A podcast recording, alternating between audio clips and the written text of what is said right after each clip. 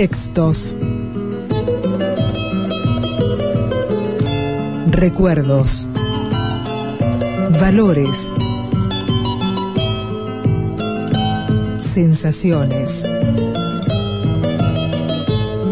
Personajes. En el 2000 también. También. Las últimas palabras.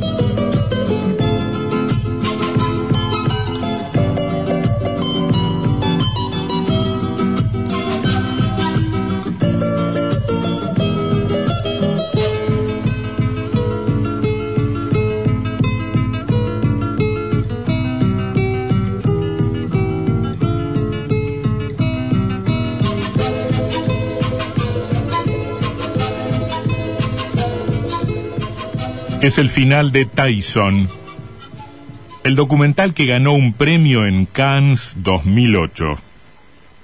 ¿Sabía quién fue el amante de Wilde? Pregunta Mike Tyson a Simon Hattenstone, el periodista de The Guardian que lo entrevistó horas antes del estreno. Y agrega, el hijo del marqués de Queensberry, el hombre que inventó las reglas del boxeo. ¿No es extraño?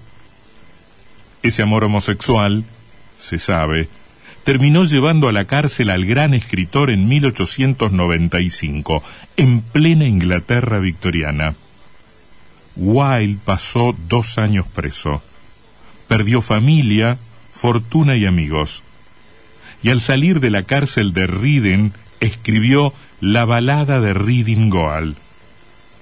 Lo hizo para recordar a otro preso un soldado condenado a muerte por haber degollado a su mujer por celos, y para denunciar también al mundo carcelario, cada prisión que los hombres construyen está hecha con los ladrillos de la vergüenza y cercada por barrotes, no sea que Cristo pueda observar cómo los hombres mutilan a sus hermanos.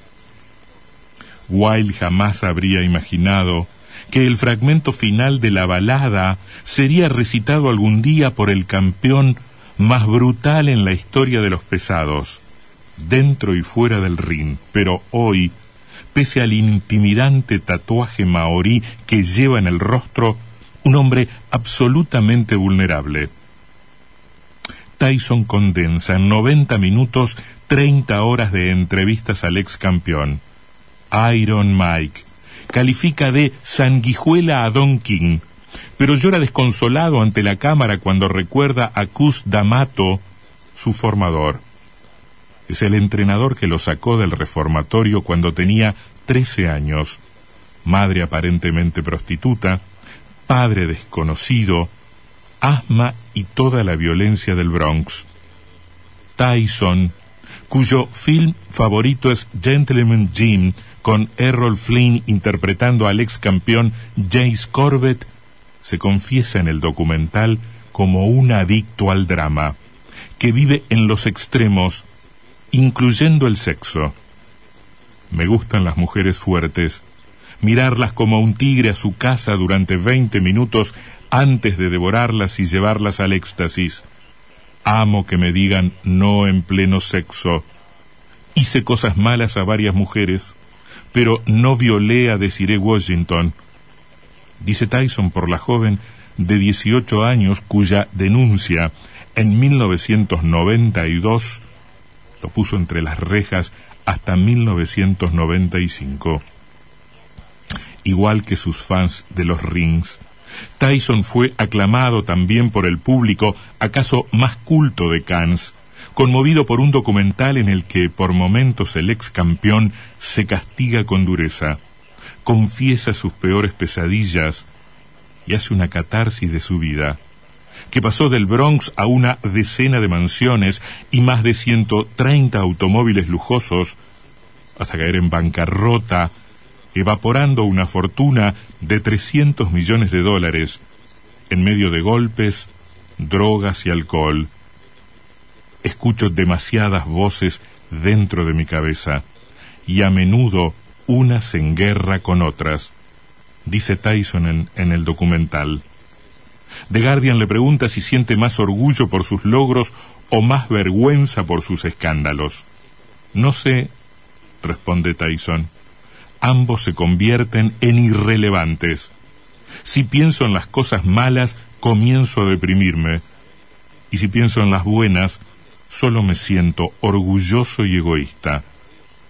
Como dijo en otra entrevista reciente, es un milagro que haya llegado vivo a los cuarenta, pero fui viejo demasiado pronto y listo demasiado tarde.